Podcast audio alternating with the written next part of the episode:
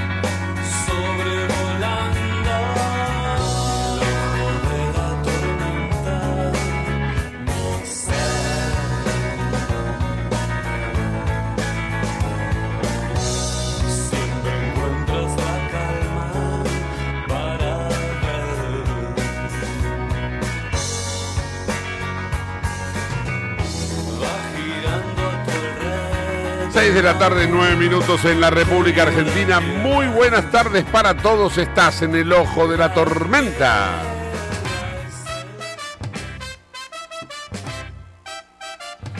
Bien, ahí vamos entonces con la cotización del dólar en la versión blue 3.91 para la venta en el día de hoy. El dólar oficial subió un poquito, 212 y de esta manera tenemos conformado el panorama. Rápido, vamos a tomar contacto con el tránsito. Dale, Agus. En el ojo de la tormenta actualizamos la información del tránsito y los servicios públicos. Ernesto Arriaga, muy buenas tardes. ¿Cómo estamos? Hola, ¿cómo está buen hombre?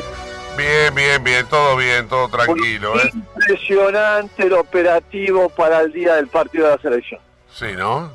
2.500 agentes de policía, más la fuerza de seguridad, más todo lo que pueden poner porque todavía no se sabe cómo van a llegar a la cancha. Claro, ese es el problema. Recién me estaba comentando Hugo Neira, quien lo sumo acá a la charla. Buenas, Buenas tardes, tardes. Hugo. ¿Cómo Hola? Huguito. Buenas tardes. Me dice, el dilema es, no saben cómo mandar a los jugadores a la cancha. La verdad, ¿en serio me están diciendo eso? ¿Estamos, No, todos, no, no, ¿estamos no. todos locos o qué? No, no estamos todos locos, que no llegan. La gente los quiere ver. eh, pasó la otra vez, acabo de hacer los Arriaga, Arriaga, Sí, la gente escúchame, está así. que le pregunten a los organizadores del recital de los Beatles en Japón No, bueno. cómo hicieron para que los Beatles entren al estadio. Que le pregunten Sí, a, la, a, la, a la organización del Papa cuando fue a Copacabana para ver- de qué manera bajó el Papa del, ba- del Papamóvil. La verdad, esto es una locura, que no cuando sepan de qué manera... en Brasil, cuando un policía en Brasil le dice, acá no se pasa, el brasileño no pasa en Japón y se le acerca. Acá la gente se le tiró encima y tuvieron que sacarlo en helicóptero. La única forma, Sí. decía, bueno, es helicóptero y luego un poquito de micro. Y bueno, acá no, se lo respeta la policía. Que no en helicóptero. Helicóptero, helicóptero, Es una de las Pero ya opciones. está. ¿Y cuál es el problema? Listo. Pero, Sí, pero que directamente sea el plan A, no que Sí. sea el plan B ese. Sí, exacto. O sea, exacto. los suben a un helicóptero en Ezeiza, los Sí. bajan a un helicóptero en el Monumental, se terminó. Sí, o puede ser en la plaza de Federal Corta, que es 200 metros y están ahí. Pero en el medio de la cancha los bajan. sí, sí, sí, sí, son- Si- son tres si- helicópteros. si bajó Maradona en un helicóptero en el, Sí, señor. en, en ese momento era el San Paolo, ¿no? Ajá. Sí, señor. Este, Y el Indio Gómez en Quilmes. el Indio Gómez en Quilmes, Yolanca también bajó en Quilmes. Yolanca Sí, ¿se también. acuerda? del- Sí, sí, el indio. Bajó Sí, sí, Yolanca sí. en Quilmes. Bueno, está todo preparado. eh, lo que sí, eh, acuérdense de esto, Figueroa Alcorta cerrada, Sí. Hondo cerrada, Ah. la diagonal de River cerrada, y, la- y quieren cerrar eh, Avenida Libertador, que vayan por Cabildo, si imaginaron que va a hacer eso, la Mm. gente atenta y que se vaya temprano mañana a la casa, lo que va al centro para el norte, Sí. porque no llega ni paso mañana. Sí. Entonces hay que hacerlo temprano. El tránsito va a estar absorbido totalmente por el, por, por el partido de la, de la selección. sí, sí. qué Ah, una pregunta, Neira, Dígame, que usted realmente es de, de saber esto. Dígame. ¿Por qué Argentina lo hacen jugar con Panamá? Lo que pasa que eh, en Europa también están comenzando la, la clasificación para, para el siguiente mundial, que es clasificatorio para la Eurocopa también, y Sí. no podés tener eh, rivales de real envergadura para estos partidos. Ah, Así que se está buscando siempre eh, algún equipo eh, alternativo. Y más que Argentina, claro, estos claro. dos primeros partidos son para festejar, entonces Claro. no... Bueno, Claro, para- ya está, ya está, para Un festejar. barato, lo dijo, ¿no? necesitábamos un barato en el dos sentidos, en el doble sentido de la palabra. No, está un bien, no, uno, culata, uno ¿no? que no, uno que no tenga jugador en Europa, tiene razón. Claro, sí, sí. Bueno, che, yo le paso un informe de tránsito, Arriaga. Eh, Bueno, lo que pasa no, No, en serio, ¿en lo que le voy a decir es en serio. Tú hables de tránsito. Yo le voy a decir en serio. de llegar a la cancha de arriba. No, escúcheme, atención automovilistas. Sí, Todos aquellos que se dirijan desde el norte hacia el sur por el acceso sudeste, no lo tomen. Bájense eh, de- de- por un batitubo, porque está cortado el acceso sudeste a la altura Sí. de la Villa Azul, Villa Itatí, en el triángulo, porque Sí. no tienen luz. O sea, no tienen luz, la los, enganchados no tienen luz, pero bueno. Cortó el acceso sudeste. cortaron el acceso sudeste mano hacia el sur. La mano hacia el norte no, pero la mano No. hacia el sur está cortada. Lo que pasa que como los vehículos no pueden transitar, se pasan de mano y es un desastre. No, no, es un desastre. Es un desastre para poder inclusive venir hacia Capital Federal. Lo digo para todos aquellos incautos que vayan a querer tomar el acceso sudeste, que eviten eso, Arriaga, eviten Perfecto, perfecto. eso. Bien. Bueno, otra cosa que está muy parada es la General Paz, Sí. desde López de Vega a el Arrichini. Los que vayan al aeropuerto de Seiza vayan con tiempo porque hay que estar tres horas antes. Ajá. Y por otro lado, la Buenos Aires La Plata Sí. está muy, pero muy cargada. No se imagine que va a ir a 100, va a ir a 80 kilómetros por hora los autos y 60, 70 los camiones. Ahí Por está. favor, vayan despacio. Bien, bien. La, la avenida Juan B. Justo, totalmente habilitada. Avenida Libertador Vicente López, normal, hacia la zona de Martín y San Fernando. Y, como todas las tardes, Panamericana, autopista Panamericana al, al norte, hasta la 202, no pasa a los 60 kilómetros por hora. Después mejora. Bien, bueno, perfecto. Subtes a horario. Ahí estamos. Mm. Genial, Arriaga, le mando un fuerte abrazo, gracias. Eh, Neira, Sí, fiu fiu. Chao, chao. abrazos.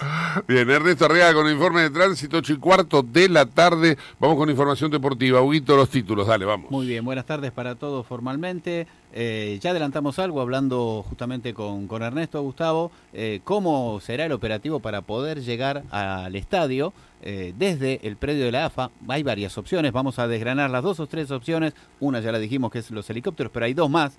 Eh, algo que realmente puede ser sorprendente. Sí. Eh, ¿Cómo está, pues, está entrenando la selección en este momento? ¿Cuál sería el probable 11? Sabemos que van a jugar los muchachos que jugaron y estuvieron presentes dentro del plantel del Mundial, pero en total hay 36 citados. Vamos a ver y vamos a desgranar un poquitito cómo, cómo puede llegar a ser el equipo, los seis cambios que pueden que son estipulados para hacerse en este amistoso, quiénes pueden ser los que los que llegarían a entrar. Algunas novedades, eh, sobre todo el Real Madrid por el tema de Carlo Ancelotti, si realmente no llega a terminar este contrato y se va, hay un argentino en lista, varias novedades que tenemos con respecto al mundo del fútbol. Bueno, bárbaro, en un ratito vamos a desarrollarlas.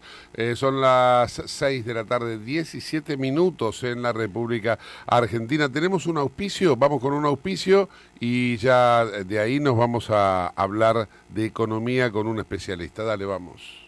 Auspicia este programa Autopiezas Pana. Más de 30.000 productos en stock y más de 30 años brindando seguridad para tu vehículo. No te olvides de visitarlos en la web pana.com.ar o llamarlos al 42504220. Autopiezas Pana, tu socio estratégico. Dirección Avenida La Plata 1933, Quilmes Oeste. Bueno, en la apertura del programa les, comentaba los valores del dólar, pero eh, omití para reservarlo para este momento cuál es el riesgo país. Hoy en la Argentina ha eh, cabalgado, porque ya, ya no está trepando, a 2.458 puntos básicos. Creo que algo de esto tiene que ver eh, algunas medidas que ha tomado el Ministerio de Economía, entre las cuales podemos mencionar destacadas, ¿no? Eh, un adicional al IVA, lo cual tenemos ahora un IVA del 24%. Eh, tenemos también un- un- una especie como de especificación de los eh, dineros que tenían los jubilados en ANSES. Y bueno, y precisamente de estas cuestiones quería hablar con un economista, con tribu- un tributarista, como es el caso de Juan Pablo Chiesa, que está en línea. Los saludos. Juan Pablo, buenas tardes, ¿cómo va? ¿Qué tal, Gustavo? ¿Cómo estás? Bu- Buenas tardes, gracias por la invitación. No, al contrario. Eh, em, ¿Por qué no nos das tu impresión sobre estas medidas, en particular estas dos que acabo de mencionar, que ha tomado el gobierno últimamente? Bueno, se transitó un comunicado, un decreto que salió de Economía, que faltan los anexos del mismo, que no se oficializó, pero se remolió sobre unas medidas que va a tomar el ministro de Economía muy contundentes, hicieron que se desplome no solo los bonos, los títulos públicos en Argentina, sino también el riesgo país vuelve por el aire, el dólar se controle, porque lo que están haciendo básicamente es darle dólares al sistema bancario, al sistema financiero, ¿bien? Y especificar lo que tiene que ver con este caso, el caso del ANSES o el ahorro el ahorro de la, la, la plata de los ahorristas. Bien, ¿qué quieren hacer? A ver, en Argentina dólares sobran realmente, eso es un mito que no hay. Pasa que no están en los bancos ni en el Banco Central, lo están en el colchón de la gente, realmente. O sea, la gente, un mínimo suspiro, hay un viento y te vas al dólar. Eso es así, no hay otra opción. Entonces, lo cada uno tiene guardado donde tiene que tener guardado. Ahora, pesos, se duplica la cantidad de pesos que hay en la cartera, motivo por el cual, si vos no tenés un caudal en el Banco Central para hacerle frente a la que se te viene en agosto, vos acordate de agosto del año 2019, las pasos entre Alberto y Mauricio Macri. Sí. ¿Qué pasó? Una disparada terrible con la incertidumbre del cambio de gobierno. Te va a pasar lo mismo ahora. Te va a pasar exactamente lo mismo el 13 de agosto, el lunes 14 de agosto.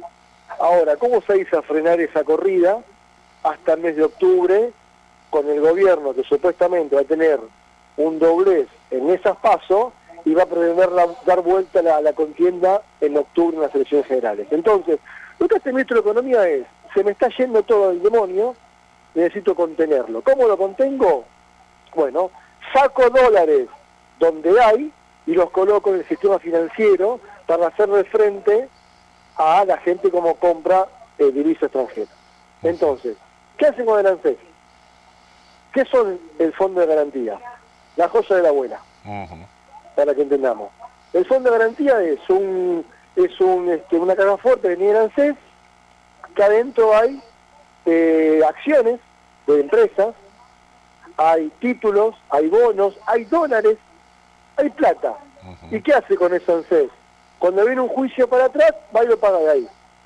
¿No? Es como vos te dan tu casa ahorro y se te rompió el auto y Claro. sacas guita de ahí y no sacas guita de, de, de la corriente. ¿Me explico? Sí, sí, sí. Bueno, ¿qué están haciendo? Massa que dice, me llevo toda esa plata. Toda me la llevo. ¿tá? Y la meto en el Banco Central. ¿Y qué te doy? Y te doy unos papelitos. ¿Para cuándo? Para el 2025. Pero no te lo doy en la moneda corriente, te lo doy en pesos. Te lo doy en pesos. Como se devalúa el peso, imagínate la devaluación que va a haber. Claro. Te meto todo pesos y algunos papelitos. Y esa guita me la llevo al Banco Central. ¿Para qué? Porque me di una corrida dentro de poco y yo salgo a frenarlo. Por eso hoy el dólar te frenó. Ayer, ¿qué pasó con el dólar ayer? Se te fue 9 pesos, 3,94. Sí. Ayer. Hoy, ¿qué pasó? Hoy se contuvo. ¿No? Sí, Hoy sí, quedó entre 87. Ah, tranquilo. 391, 391. 3, 87 la venta, 3.21 la compra. Ujú. Bajó tres puntitos. Pero se desplomó las acciones. Se desplomaron los bonos, los títulos. Entonces, esto es una curita a una hemorragia que ya no tiene más forma de frenarla y ganar tiempo. Esto es ganar tiempo. Ganar tiempo. ¿Qué Ahora pasa? te pregunto, ¿qué, qué certeza hay de que el dólar ahora quede ahí en 3.91, 3.87, 3.91. La- O sea, ¿tienen la decir, seguridad la- de que eso va a pasar? Eh, Y lo que te iba a decir, las próximas horas. Yo particularmente tengo preparada una denuncia penal contra todos estos eh, muchachos porque considero que hay ampliamente, ampliamente una defraudación a la administración, eh, un delito de defraudación a la administración pública. Porque en términos criollos, lo que van a hacer también con el Banco Central es girar guita contra el Estado quebrado. Porque el Estado, a través de sus organismos descentralizados, por ejemplo el Central, va a tener que darle plata a los bancos que dan los títulos. ¿Y qué plata si no tengo un mango? No te preocupes, voy a emitir. Voy a emitir para cubrirte en pesos. Ergo más inflación. Entonces, realmente tengo una denuncia penal que ya la, la- la puse en redes sociales, que no la oficialicé porque, ahí va la pregunta, están regulando. De hecho, me cuenta que están reunidos en este momento porque están regulando a ver, o sea, fue el, es- el si pasa, pasa. De hecho, muchos diputados están reunidos también para ver la situación de la- de- de la- del ataque judicial, porque esto no puede quedar así. Entonces están regulando. Una que me cuentan es, la lanzamos en el boletín oficial a la madrugada, mañana jueves, ¿cuál es el tema de agenda de mañana? Argentina-Panamá.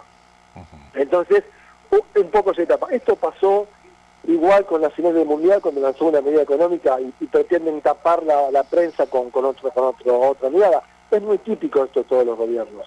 Motivo por el cual es lo que se está especulando. Ahora, si se oficializa esta medida y mañana vas a tener un dólar, creo que superando la barrera de los 400. ¿Pero no está oficializado esto?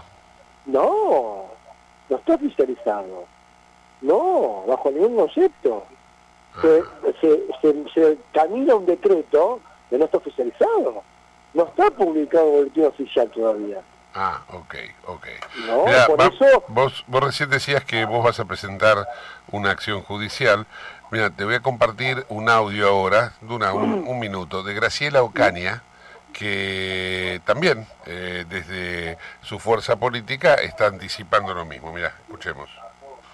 Sergio Massa hoy fue por la última joya del cajón de las joyas de la abuela y fue por nuestras jubilaciones, no solo las de los actuales jubilados y pensionados, sino también por la tuya que aún no te jubilaste.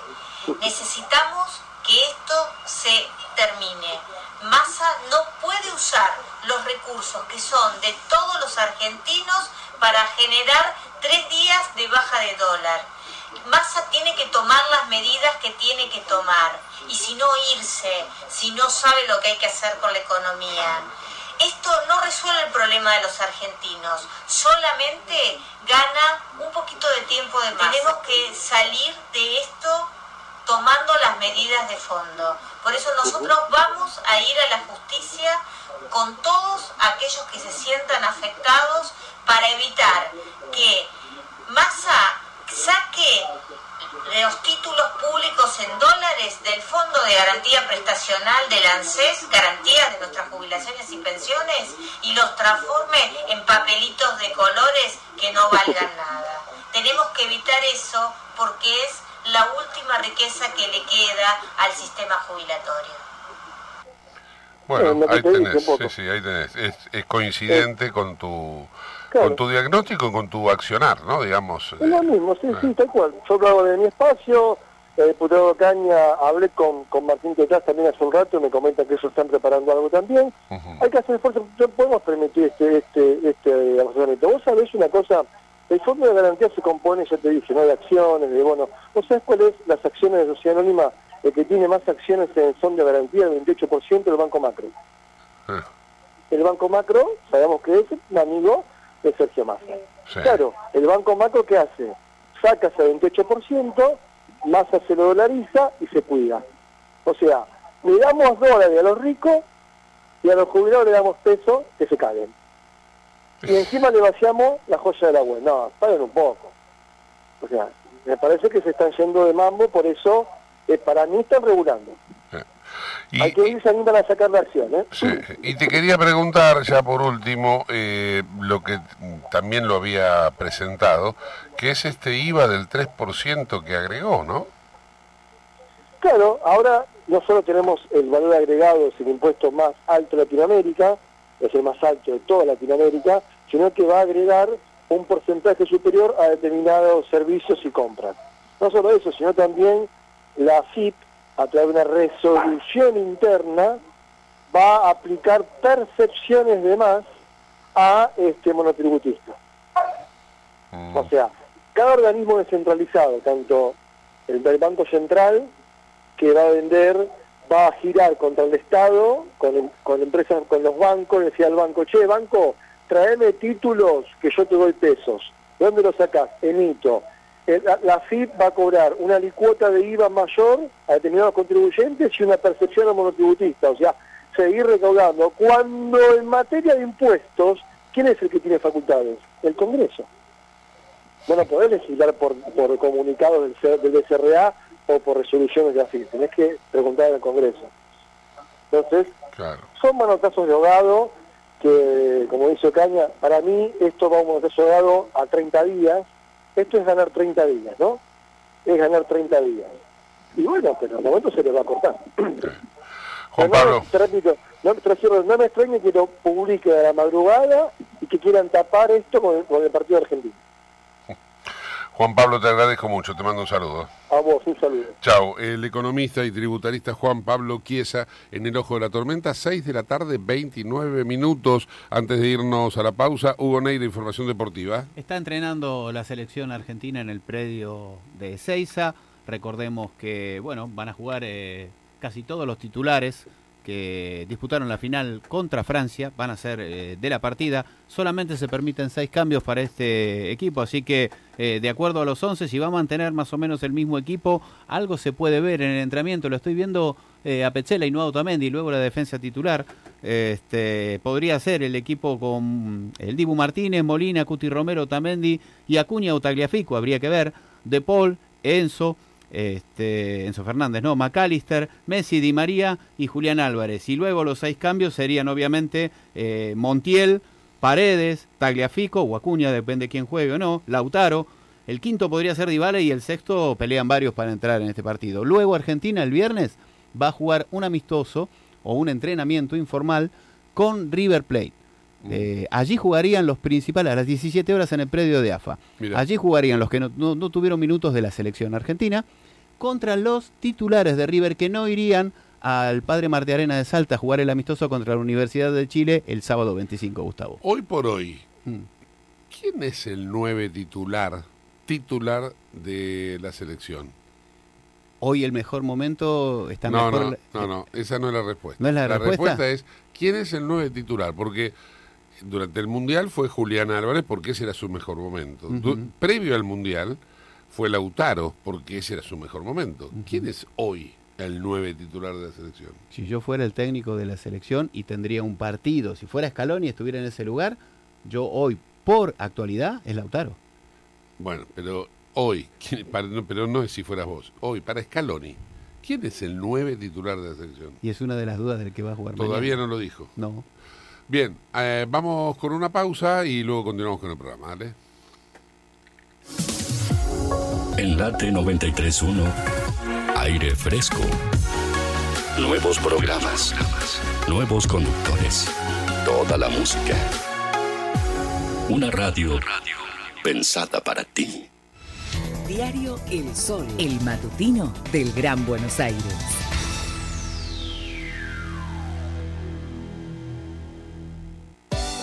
Todos los viernes de 16 a 18 en Late 931 terminamos la semana sin apuro. Con la conducción de Jonás Guiot, entrevistas, actualidad y música. y música. Termina el viernes sin apuro. 16 a 18 por Late. 93 una sintonía. Un dial. Una radio.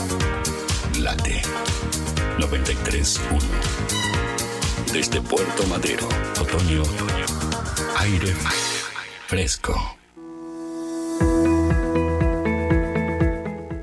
Operativo de vacunación COVID. Completa el esquema de vacunación de lunes a viernes en Defensa Civil. Victoriano Loza, 998 Merlo. De 9 a 16 horas, presentate con DNI y carnet de vacunación.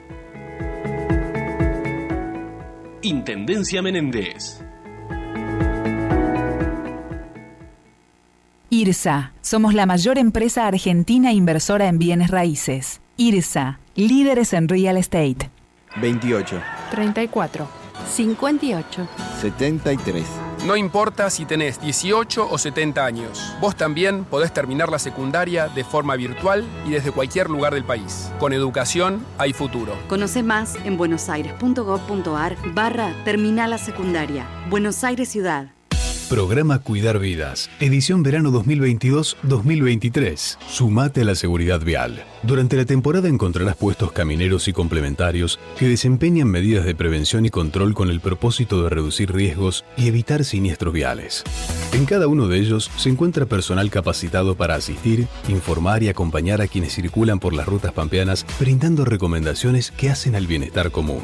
No olvides circular con precaución y respetar las normativas viales. Sé parte de la seguridad vial. Ministerio de Seguridad, Gobierno de la Pampa. Seguridad de cuidarnos entre todos.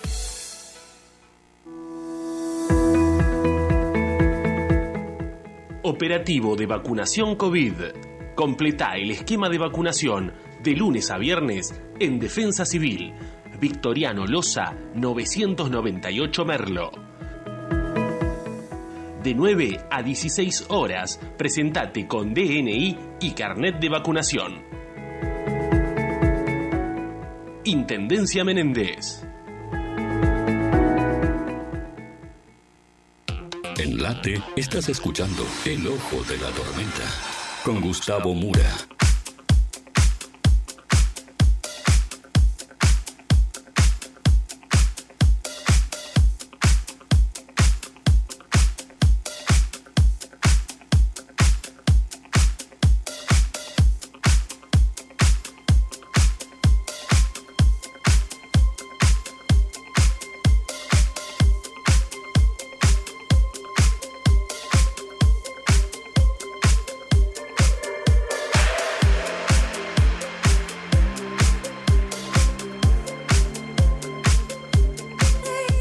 18 horas 35 minutos en la República Argentina. Información deportiva, Huguito. Bueno, hablábamos un poquito, saliendo un poquito del tema selección, eh, por un segundito nada más, hablábamos un poquito del tema de, de Carleto, de Carlo Ancelotti.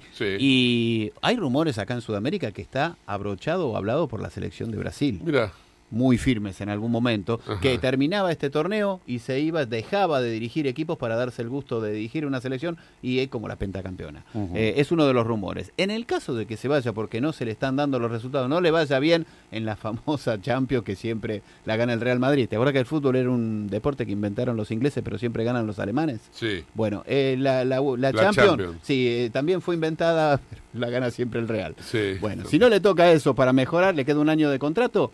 Eh, hay varios postulantes para el, para el puesto. Mou ya se bajó, Mourinho ya se bajó, está muy conforme en la Roma y aparece Pochettino.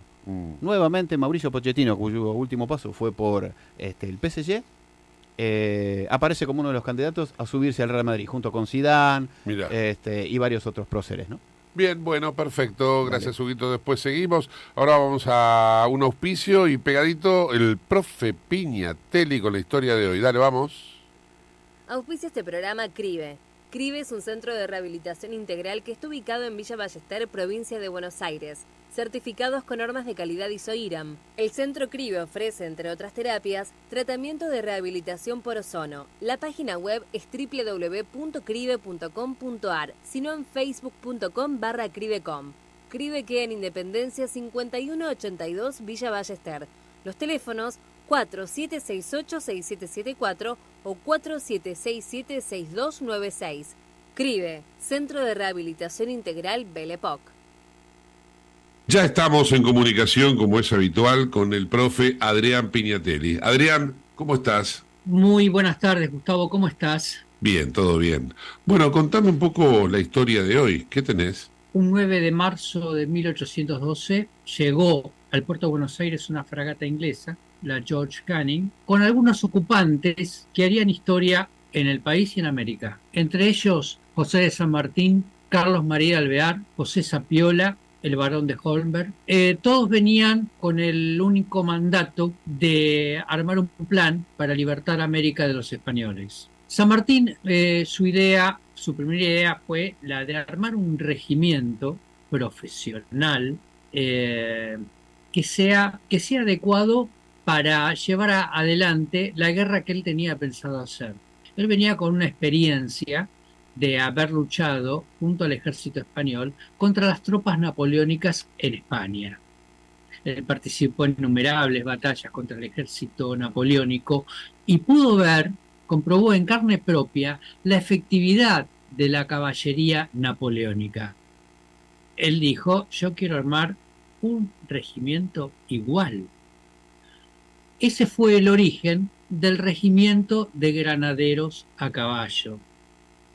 Los granaderos eh, fue un regimiento que había sido eh, creado por el rey Luis XIV, eh, que, eran, que era una unidad muy especial, porque eran gente, todos este, gente muy corpulenta, muy valientes, tenían que tener un físico importante, tenían que tener un porte importante.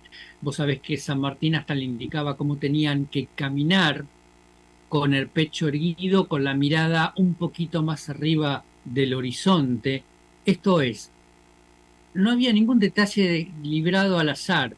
Eh, cuando un granadero salía del regimiento, antes era revisado por, una, por un suboficial quien le revisaba el uniforme que estuviese en perfectas condiciones y que el hombre estuviese limpio, porque, porque también se, preocup- se me preocupaban de que del aseo, del aseo y del aspecto personal del granadero. Sí, sí. Era un, un marketing que había que hacer también. Era, era también un marketing que tenía que hacer y el marketing, vos sabés Gustavo, que surtió mucho efecto porque a medida que el regimiento se fue armando, hubo eh, familias importantes de la ciudad que mandaban a sus hijos. El regimiento entonces llegó a tener 16 cadetes, digamos menores de 18 años, eh, peleando en el regimiento. Así fue como, claro, pero era difícil reclutar gente. Vos acá en la ciudad de Buenos Aires no podías reclutar gente, no había. Entonces, em, em, em, eh, San Martín mandó misiones a Córdoba, a La Rioja, a San Luis, al- a, las misiones jesuíticas. Él pidió especialmente que le trajesen 300 guaraníes bien corpulentos, porque los conocía, sabían lo bien que peleaban, que fueran a Corrientes. Por ejemplo, de Corrientes a Corrientes fue eh, Toribio de Luzuriaga, que trajo un contingente de correntinos, entre ellos a quién? A Juan Bautista Cabral. Eh, El sargento como- Cabral. Claro, que nunca fue sargento, ¿no? ¿En serio? No, no, claro que no. Eh, Cabral se incorporó en el regimiento en septiembre de 1812 como soldado y el 3 de febrero de 1813 murió en San Lorenzo como soldado. Mirá vos. Y pero eh, acá, Lo que pasa que la, acá la cerca de mi casa está la ca- cerca de mi casa está la calle Sargento Cabral. ¿Qué hacemos con eso? Claro, y está la escuela de suboficiales, sargento Cabral. Mirá, claro, también. Como la escuela de suboficiales tenía que tener el nombre del suboficial, no sé por qué a quién se le ocurrió a Cabral ascenderlo a sargento. Pero si vos lees el parte de, de batalla, el parte de guerra de San Martín, que escribió cuando terminó el combate de San Lorenzo, pone que uno de los muertos es el soldado Cabral. Mirá, va. son los grandes misterios de, de nuestra historia. El, el- el regimiento se estableció en lo que es Plaza San Martín. ¿Viste dónde está el Palacio de, de Relaciones Exteriores? Sí. Un palacio muy importante. Bueno, ahí estaba el regimiento. Y, y más tirado, en Plaza San Martín, más tirado para el lado de eh, Avenida Santa Fe y Marcelo T. de Alvear, había una plaza de toros con capacidad para 10.000 personas. Eh, para ese entonces, 1812, estaba desactivada la Plaza de Toros y San Martín lo usó como caballeriza, porque también otro drama fue conseguir caballos para todos y otro drama fue conseguir el armamento. Hasta se llegó a requisar los sables y, la y pistolas de los particulares de la ciudad de Buenos Aires, porque tampoco llegan con el armamento, porque si ahora Gustavo, el Estado tiene problemas de presupuesto, en 1812 la situación era la misma. Había problemas de presupuesto, no había, no había dinero. Eh, así fue como San Martín armó un regimiento eh, profesional cuyos hombres los, los seguían a muerte a su jefe. Eh, se transformó, el regimiento se transformó en un ejemplo y tuvo 13 años de vida. Su primer combate fue el 3 de febrero de 1803 en San Lorenzo y su último combate fue el 9 de diciembre de 1824 en Ayacucho. San Martín, recordemos, ya no estaba, pero quedaba una parte del regimiento que peleó bajo las órdenes de Simón Bolívar y en Ayacucho fue donde protagonizó la última carga. El regimiento de los mil granaderos que cruzaron los Andes, solo 78 volvieron a la ciudad de Buenos Aires en 1826 al mando del coronel paraguayo eh, Félix Bogado. Eh, Rivadavia lo disolvió el regimiento, mandó a muchos de ellos a pelear a la guerra del Brasil y el regimiento recién re- sería reactivado por el presidente Julio Argentino Roca, que lo transformó en la unidad de custodia presidencial. Se me ocurren dos preguntas. Sí. Eh, una tiene que ver con precisamente este regimiento de granaderos a caballo de San Martín. Si hay un regimiento de granaderos, o sea, uno es a caballo, el otro es de granaderos a pie, No hay, no hay, por lo menos acá. o sea, el, el siempre es granaderos a caballo, no existe el Los regimiento de granaderos a granaderos a pie. caballo. No, los granaderos a caballo. Recordemos que este es un regimiento histórico. Todos los, los regimientos que eran de caballería, con el correr de los años se transformaron en eh, blindados, caballería blindada. Todo lo que era caballería se transformó en blindados. Claro, ¿No? claro, claro. Y, y la otra pregunta tiene que ver con una comparativa. ¿Cuál es la diferencia entre los granaderos y los patricios? Los patricios eran anteriores, los patricios, es muy buena pregunta, porque los patricios fue la, fue la primera milicia urbana profesional que tuvo eh, nuestro país. Eh, recordemos, Gustavo, primera invasión inglesa. Primera invasión inglesa, un puñado de 1.640 ingles- ingleses se apoderaron de una ciudad de 40.000 habitantes. Ni. Bereford lo podía creer. Tanto no lo podía creer que Bereford para, para eh, simular que eran muchísimos más, los hizo entrar a la ciudad en fila india, uno atrás del otro, para simular que eran más. Es decir, cuando echamos a los ingleses en la primera invasión, el Liniers dijo, muchacho, no puede ser que 1.600 tipos tomen una ciudad de 40.000 habitantes. Tenemos que tener un regimiento como la gente. Entonces llamó para formar una milicia urbana de voluntarios patricios de Buenos Aires. Se presentaron 5.000 hombres. Así se formó el regimiento de patricios de Buenos Aires que cuando fue la- el levantamiento del motín de las trenzas de diciembre de 1811, lo disolvieron. Entonces eh, eh, se transformó el regimiento patricios en el regimiento 1 y en el regimiento 2, en varios regimientos. Fue otro regimiento que posteriormente fue recreado como regimiento, digamos, histórico, que es la custodia del gobierno porteño. Patricios es la custodia del gobierno porteño y granaderos Sí. la custodia del gobierno nacional. que son siete los de la Guardia, ¿no? Eh, Son siete granaderos porque eran siete los, los granaderos que cuando trajeron el cuerpo de San Martín en 1880, de la nada, aparecieron siete granaderos montados, vestidos en forma muy andrajosa.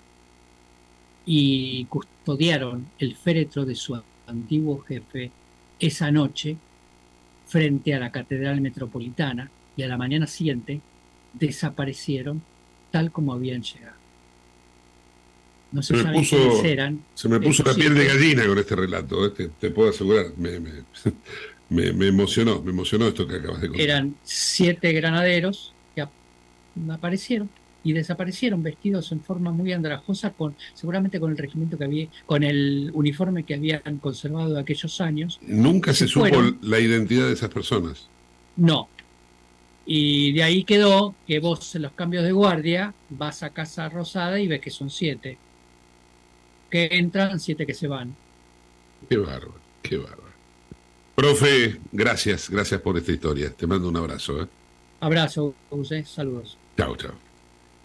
Bueno, mira vos, ¿no? Cómo nos enteramos de los... ¿Por qué siete eh, granaderos son los que están en la Casa Rosada? 18 horas 48 minutos. En estos momentos está hablando Lautaro Martínez en el predio de AFA en la selección. Vamos a ver si podemos escuchar un poquito qué es lo que está diciendo el toro Lautaro Martínez, que está hablando, ¿no? Este, en este momento, subito, ¿no? Sí, recordemos que el entrenamiento empezó a las 5 de la tarde, son 18.49, así que una hora y media, una hora 40 minutos de entrenamiento hubo, movimiento para todos los jugadores que estuvieron citados. Y bueno, los zócalos acá que estamos viendo, dice que la gente disfrute es lo principal, ¿no? Está hablando un poquito de, de lo que es la fiesta o lo que se avecina para el día de mañana. A Gustavo. ver, a ver, vamos a ver. Creo que, que que es este, ese es el trabajo. El trabajo es de ir por más. Cuando ganamos la Copa América me tocó hacer una entrevista y dije que, que queríamos ir por más y conseguimos el Mundial y bueno, ahora trataremos de, de colgar otra estrella en, en el escudo. ¿Y mañana más emoción que fútbol? Sí, seguramente, porque estará mi familia completa y que no pudo ir todo a Qatar, entonces eh, ojalá que puedan disfrutar de, de la fiesta. ¿Cómo imaginas los próximos? Bien, hasta ahí. Eh, lo significativo es que quieren colgar otra estrella en el escudo. Van por más. Exactamente, es lo que Eh. pidió en el primer en la primera reunión en el gimnasio del predio de Seiza, lo que les pidió Scaloni. Ahí está, perfecto. Bueno, vamos con un auspicio y pegadito vamos a comunicarnos con Santa Fe. Pato Aquir, que ayer nos adelantaba lo de Brian Fernández, hoy tiene más novedades, no solamente sobre el tema Fernández, sino también sobre toda la compleja trama que tiene Rosario, narcotráfico y ahora seguridad. Dale, vamos. Te invitamos a conocer La Pampa, porque creemos en una nueva forma de viajar a un ambiente ideal para estos tiempos. Aire puro, bosques y fauna nativa, gastronomía gourmet, vinos patagónicos, pueblos con historias emocionantes. En La Pampa, seguro te relajás, seguro te emocionás, seguro disfrutás. Viaja seguro, viaja a La Pampa, portal de la Patagonia. Estamos en comunicación con Pat Bakir desde Santa Fe con toda la data de esa provincia. Hola Pat, ¿cómo estás? Hola Gustavo, ¿cómo estás? Para vos y tus oyentes, los oyentes. Eh, estamos aquí en la provincia de Santa Fe, como vos bien decís, que la provincia de Santa Fe últimamente está muy movida, tiene todo, está pasando de todo. Y yo no te diría tanto que antes decían que, que Dios atendía en Buenos Aires. Me parece que Dios ahora se mudó y está atendiendo en Santa Fe. Mira, te comento primero quién eh, arribó este lunes a la ciudad de Rosario. Fue el presidente Macri, vino con Cristian Ritondo, ¿no? Lo acompañó Cristian Ritondo, candidato, precandidato a gobernador por la provincia de Buenos Aires. Eh, Mauricio vino aquí y quienes los escoltaron, que- digamos, quienes los recibieron al presidente Macri fue Maximiliano Puyaro, que fue el ex secretario de, de perdón, ex ministro de Seguridad en la época de Miguel Lifchi, progresista, socialista. Carolina Lozada, ¿no? actual senadora por la provincia de Santa Fe. Ahora, ¿el expresidente está en campaña o, o qué? ¿O va a dar charlas? Vino acá, estuvo presentando el libro, ¿para qué? ¿No? Ajá. Esa continuidad del primer libro. Ajá. Este, bueno, vino a presentarlo, pero mira, en realidad no se entiende muy bien qué es lo que, lo que pasa con, con Mauricio Macri, porque algunas pautas que nosotros estuvimos viendo, digo nosotros los periodistas, ¿no? Estuvimos viendo y notando, es como que va tirando pautas, como que va a ser candidato, como que quiere ser candidato, Ajá. porque va manejando de esa manera. Por ejemplo, mira, eh, algunos socialistas en la cual, viste que se armó el frente de frente, entre Juntos por el Cambio y el Socialismo, eh, algunos socialistas no han ido porque no comulgan con Macri, no, no, nunca lo quisieron al presidente Macri. Entonces, por eso este, nos, hicieron presentes, han dicho excusas muy ridículas, en la cual claramente no quisieron estar en la presentación del libro del presidente. Ahora te comento. Del ex, del Eh, ex presidente, Pat. Mira, eso yo lo, lo, ave- lo averigüé bien y aquel que, que haya, que haya sido presidente, que haya tenido, digamos, ese título, lo sigue siendo, lo sigue siendo siempre.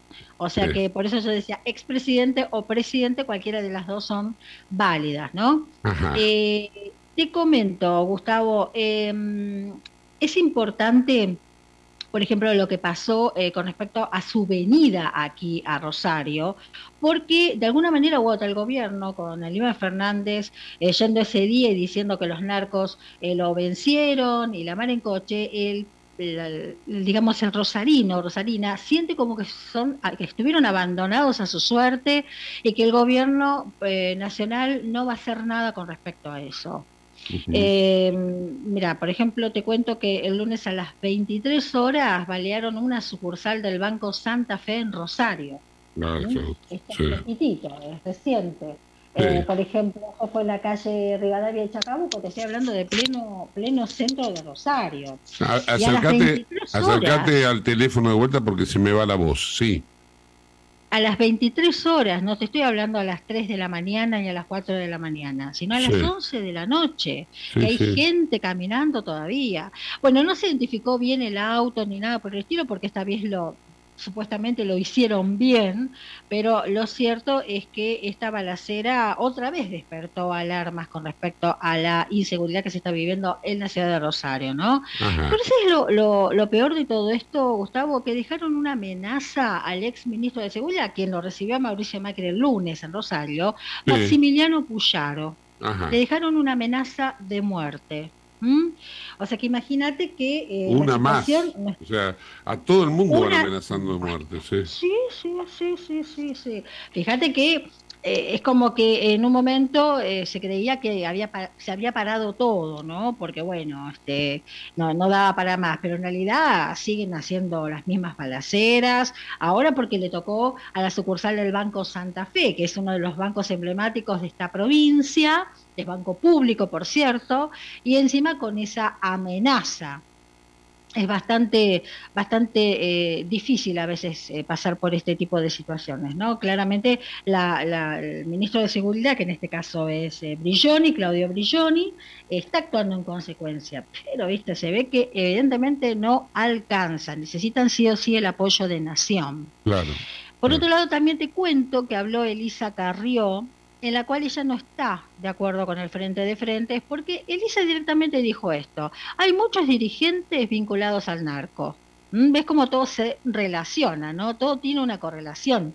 Eh, ¿Por qué dice eso? Porque el- ella, digamos, como la coalición cívica, y acá la diputada Lechman, que es la que mm, es este, la presidenta de la coalición cívica, Lucila Lechman, ¿no? Una familia muy respetada acá en la provincia de Santa Fe, como también son los Candiotti, em, y Treuteman, em, no, no está de acuerdo con que integren ese frente de frentes. No están de acuerdo bajo ningún punto de vista, no quiere que Juntos por el Cambio integre. Vos viste que es- él- ella está en la coalición cívica, que es pertenece a la coalición de, de estos tres Claro. partidos políticos, ¿no? Claro. Bueno, si el PRO y, y el radicalismo, que entre paréntesis hay que decir que Mauricio Macri hizo como un poco las paces, si querés, con el radicalismo aquí en Santa Fe, al ser recibido tanto Puyaro por Evolución y Carolina Lozada Radical, Este, bueno, es como que, que tiene un amplio espectro ahora eh, lo que sería Juntos por el Cambio. Pero claramente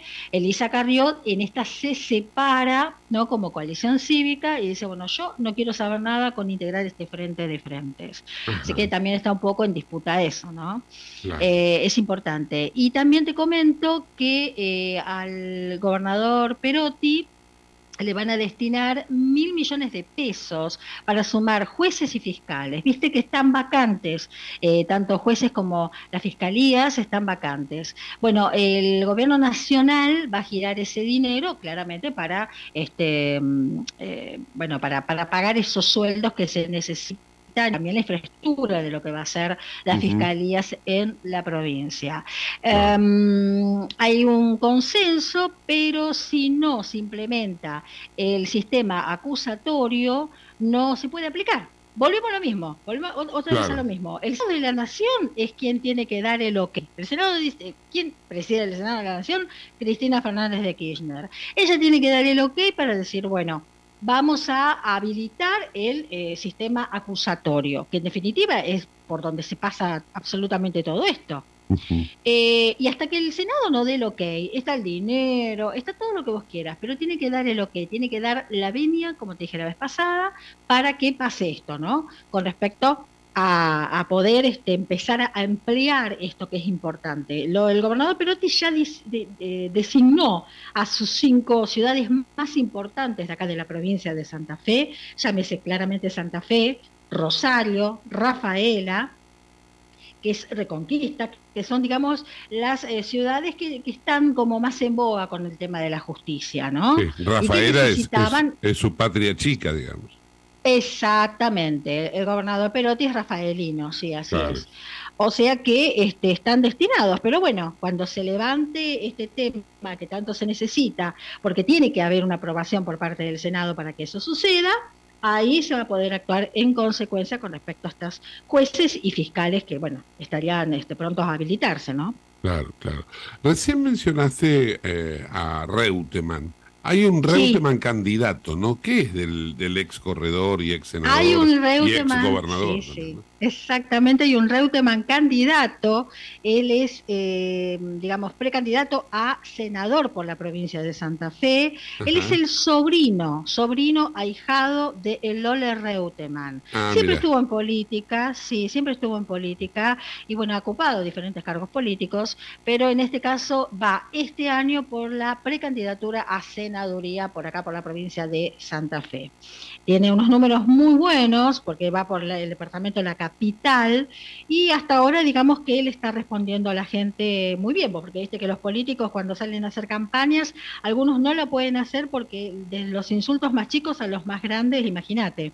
En este caso, él tiene, él tiene esa posibilidad, digamos, y aparte llega mucho a la gente por el carisma que tiene él y claramente por su tío, ¿no? Por eh, Carlos Alberto Reutemann el Lole, que este que tanto es, una persona joven los santafesinas. Es una persona es una persona joven, tiene 52 años, eh, recién cumplidos, eh, y tiene muchas ganas de hacer cosas, tiene muchísimas ganas, y se lo ve, ¿no? Y lo más importante es que la gente, como te dije recién, lo nota, y bueno, yo creo que van a apostar por él para que los represente en el Senado.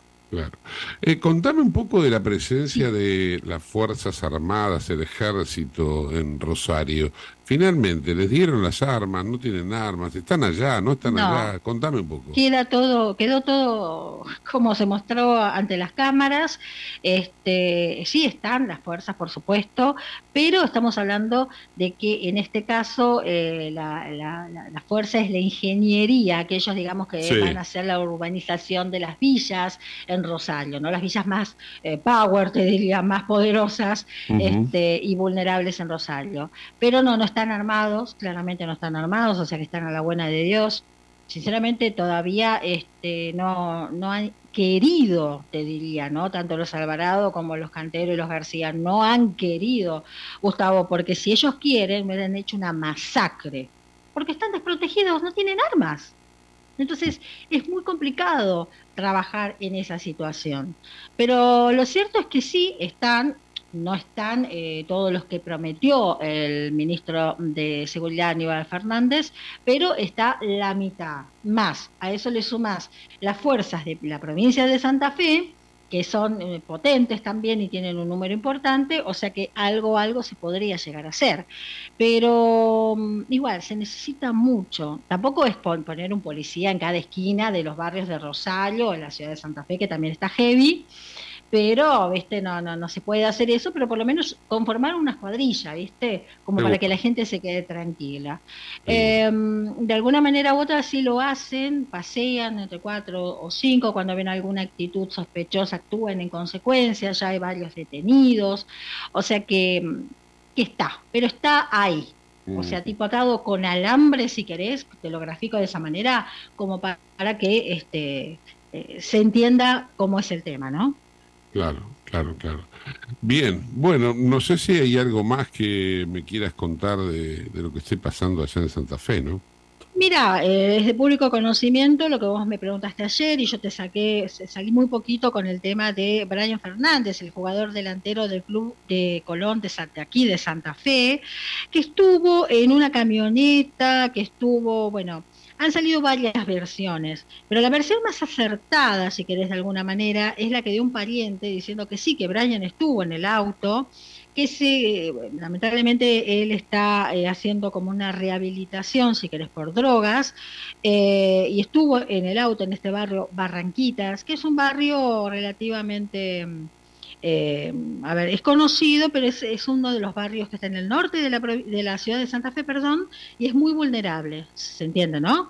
eh, ha quedado el, la camioneta allí, Brian se fue de, ese, de, esa camioneta finalmente, no es que estuvo ahí esperando... Eh, bueno, que la vandalizaran, por eso mismo la vandalizaron porque la camioneta estaba sola, perdón, eh, sí, la camioneta BM. Uh -huh. Eh, Brian se fue a la casa de un familiar, la esposa salió a decir que nunca estuvo ahí y demás, bueno, como para atenuar un poco el tema. ¿Por qué? Porque Gorosito, ¿no? El director de, de Colón, del Club Atlético de Colón, el de, director técnico, sí. al ver que él no se presentaba el fin de semana, lo dejó sin efecto, vale decir, lo excluyó del de, equipo, del juego que se hace ahora el lunes. O sea, que juega Colón con, con, eh, no, no, recuerdo ahora el equipo, Ajá. pero lo excluyó porque, claro, no dio señales de vida. Y claramente no, no, no, podía, con, no podía contar con claro, ello. Claro, claro. Así que lo cierto es que ahora está con eh, médicos, ¿no? con psicólogos, muchos psicólogos, porque es un, es un tema eh, en, él, en, él, por ejemplo. ¿no? Sí, sí, este es seguro. un excelente jugador, muy buen jugador, pero lamentablemente atravesando por esta situación y que hace que, que, que, haya este, en torno a él haya generado muchas cosas raras.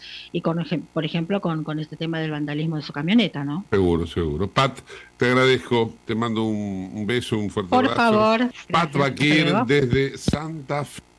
Bueno hasta acá llegamos. Gracias por habernos acompañado. Nos reencontramos mañana entonces como siempre a las 6 de la tarde. Chau hasta entonces Otoño, información, actualidad, notas, invitados, música. Todo en una sola radio. Late 93.1. Aire fresco.